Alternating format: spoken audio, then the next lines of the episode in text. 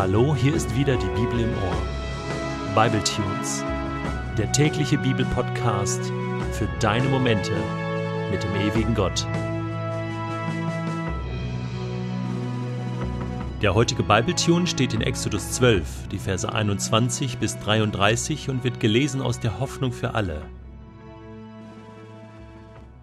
Dann rief Mose die Sippenoberhäupter der Israeliten und befahl: Geht los, Sucht euch je nach der Größe eurer Familien eines oder mehrere Lämmer aus und schlachtet sie als Passeropfer. Fangt das Blut in einer Schale auf, taucht ein Büschel Ysop hinein und streicht das Blut an den oberen Balken und an die beiden Pfosten eurer Haustüren. Bis zum nächsten Morgen darf niemand von euch sein Haus verlassen. Wenn der Herr durchs Land geht, um die Ägypter zu töten, und das Blut an den Pfosten und Balken sieht, wird er an diesen Türen vorübergehen. Er wird dem Todesengel nicht erlauben, in eure Häuser einzudringen und euch zu töten. Haltet euch für immer an den Brauch dieses Festes. Er gilt für euch und alle eure Nachkommen. Wenn ihr in das Land kommt, das euch der Herr versprochen hat, sollt ihr auch dort diesen Brauch bewahren. Eure Kinder werden euch einst fragen, was dieses Fest bedeutet. Dann erklärt ihnen, das ist das Passeropfer, das wir dem Herrn darbringen. Denn als er damals die Ägypter tötete, ging er an unseren Häusern vorüber und verschonte uns. Da warfen sich die Israeliten nieder und beteten den Herrn an. Dann gingen sie nach Hause und bereiteten alles vor, wie der Herr es ihnen durch Mose und Aaron befohlen hatte. Um Mitternacht tötete der Herr alle ältesten Söhne der Ägypter, angefangen vom Sohn des Pharaos, der ihm auf den Thron folgen sollte, bis hin zum ältesten Sohn eines Häftlings im Gefängnis, auch jedes erstgeborene Tier ließ er sterben. Der Pharao wachte auf. Seine Hofbeamten fuhren aus dem Schlaf, ja ganz Ägypten schreckte hoch in dieser Nacht. Überall im Land hörte man lautes Klagen und Weinen. In jeder Familie gab es einen Toten. Noch in derselben Nacht ließ der Pharao Mose und Aaron rufen und sagte zu ihnen Zieht so schnell wie möglich los und verlasst unser Land, ihr und die anderen Israeliten. Geht und opfert dem Herrn, wie ihr es verlangt habt. Nehmt eure Ziegen und Schafherden mit, auch eure Rinder, ganz wie ihr wollt.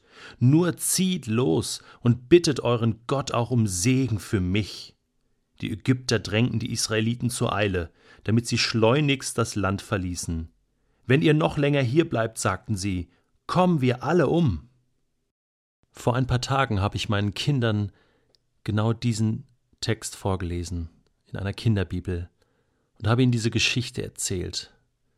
Gott ließ alle erstgeborenen Söhne und alle erstgeborenen Tiere in Ägypten sterben. Mein Sohn ist neun Jahre alt und schaute mich mit großen Augen an.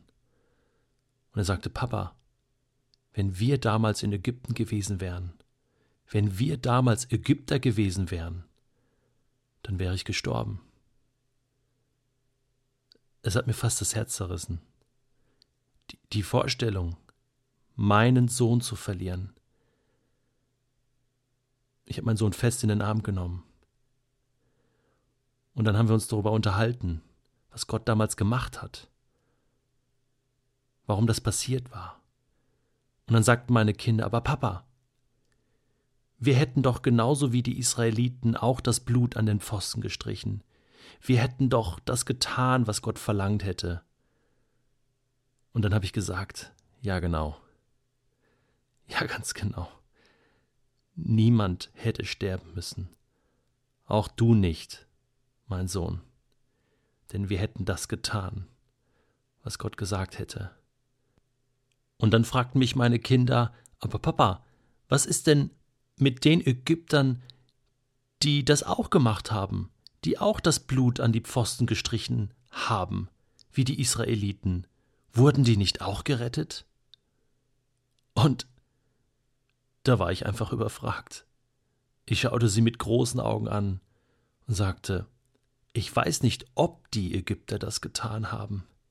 Aber glaubt mir eins, Kinder, wenn es ägyptische Familien gab, die das in Vertrauen auf Gott getan haben damals, dann wurden sie gerettet.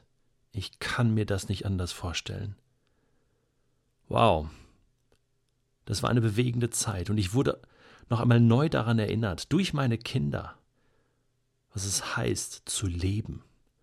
Ein Leben geschenkt bekommen zu haben von Gott. Wusstest du, dass Gott der Anfänger des Lebens ist und auch der Beender? Ich habe lange Zeit nicht gedacht oder geglaubt, dass es einen Todesengel gibt. Das ist ja manchmal so in der Vorstellung von Menschen. Kommt ein Todesengel, der Sensenmann. Kennst du das? Der Sensenmann? Ja, eine unheimliche Vorstellung. Es gibt einen Engel, einen Todesengel, der Leben beendet. Hm. Für mich heißt das nur, was immer auch da passiert, Gott kann Leben beginnen, Leben erschaffen, er kann Leben erhalten und er kann Leben beenden. Mit jedem Atemzug, den ich tue, werde ich daran erinnert, dass Gott Leben ist. Und ohne Gott gibt es dieses Leben nicht. Und das ist die zentrale Aussage des Passafestes. Gott ist Leben. Und ohne Gott gibt es kein Leben. Und dieses Blut an den Pfosten, ja, das mag für unsere Verhältnisse heidnisch klingen, das mag komisch klingen, das mag altmodisch klingen, das mag grausam klingen, denn da musste ein Lamm geschlachtet werden. Aber es ist natürlich das Sinnbild, das Symbol für Ostern. Passa ist Ostern. Gründonnerstag, Karfreitag, Ostersamstag, Ostersonntag und die Woche danach. Das, was Jesus getan hat. Ein jüdischer Theologe schreibt, wir haben hier eine genaue bildliche Vordeutung von Golgatha.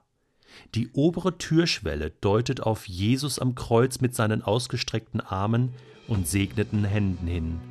Die beiden Türpfosten stehen gleichsam für die beiden Verbrecher, die neben Jesus gekreuzigt wurden. Die Bibel redet durch Wort und durch Bild. Die Türschwelle und die Türpfosten weisen aber auch noch auf etwas anderes hin, nämlich auf die Tür zu Gottes Himmelreich. Jesus sagt nämlich, ich bin die Tür. Ja, hier auf Golgatha ist der Eingang zum Himmelreich. Und einer der Verbrecher, der tut Buße und kehrt um und begreift, wer Jesus ist und geht durch diese Tür und wird gerettet. An Jesus vorbei gibt es keinen Weg ins Himmelreich. David Jaffin, ein jüdischer Theologe aus dem Volk Israel, der erkannt hat, dass Jesus der Retter ist und die Tür zum Leben.